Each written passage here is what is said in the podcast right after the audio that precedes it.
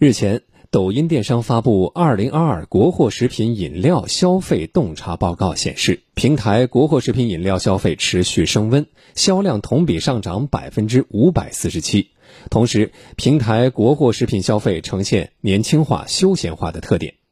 相比曾经对洋食品趋之若鹜的七零后、八零后，如今的九零后、九五后的消费者却更加偏爱国货食品。这其中又有什么内在原因呢？我们来听广电全媒体记者文良的报道。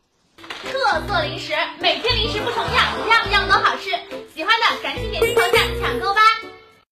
直播平台上，各种品牌的人气食品、网红食品，不但包装精美，买就送的促销手段，吸引了大量的消费者出手下单。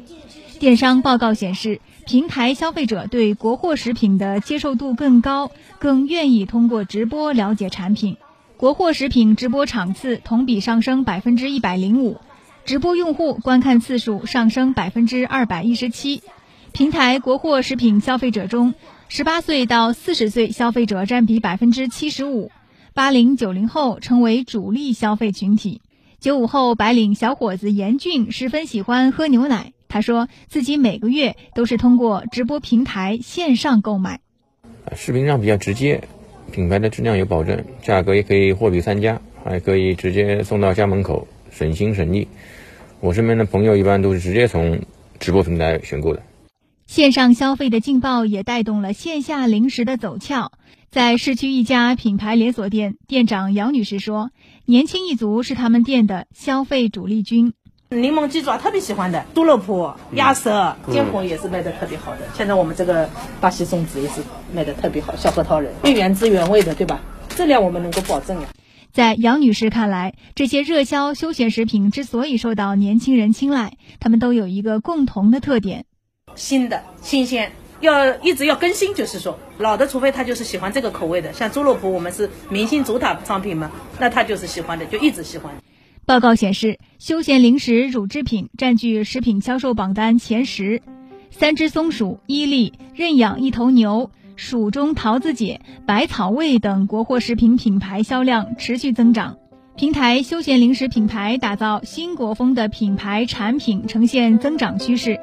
一批国产休闲零食品牌通过改进包装，主推国货概念，吸引了大批消费者。常熟理工学院生物与食品工程学院副教授刘洋认为，国货食品的崛起与国家经济强盛、百姓富裕密切相关，而食品安全质量的普遍提升，更是让消费者放心购买。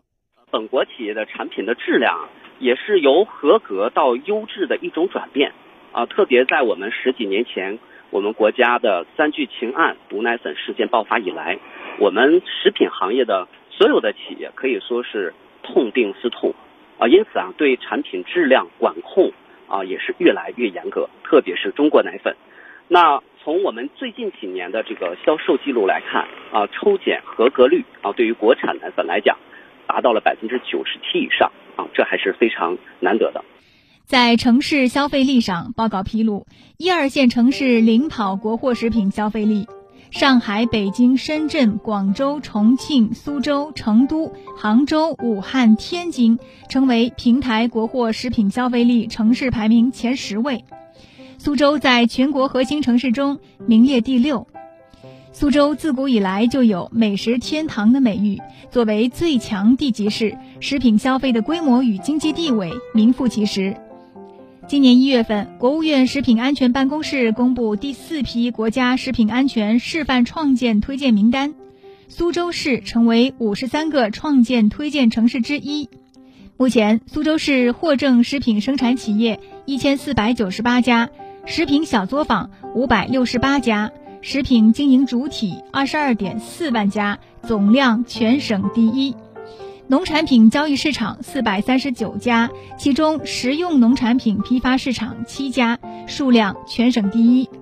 美团、饿了么外卖平台入网餐饮单位约四点五万家，日均订单超一百二十万件，多年保持全省首位。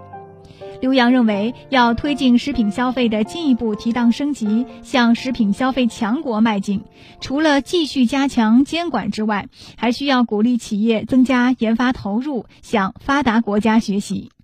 对于企业本本身来讲，也要引进来、走出去。无论是从人才吸引，从我们企业的呃这个生产工艺的更新换代，还是从设备的这个更新啊，都要不断的去向呃更发达的国家的食品企业去看齐，还有自身要够硬。希望我们地方甚至是国家的各级政府呢，对于我们这些食品企业能够有更多的扶持力度。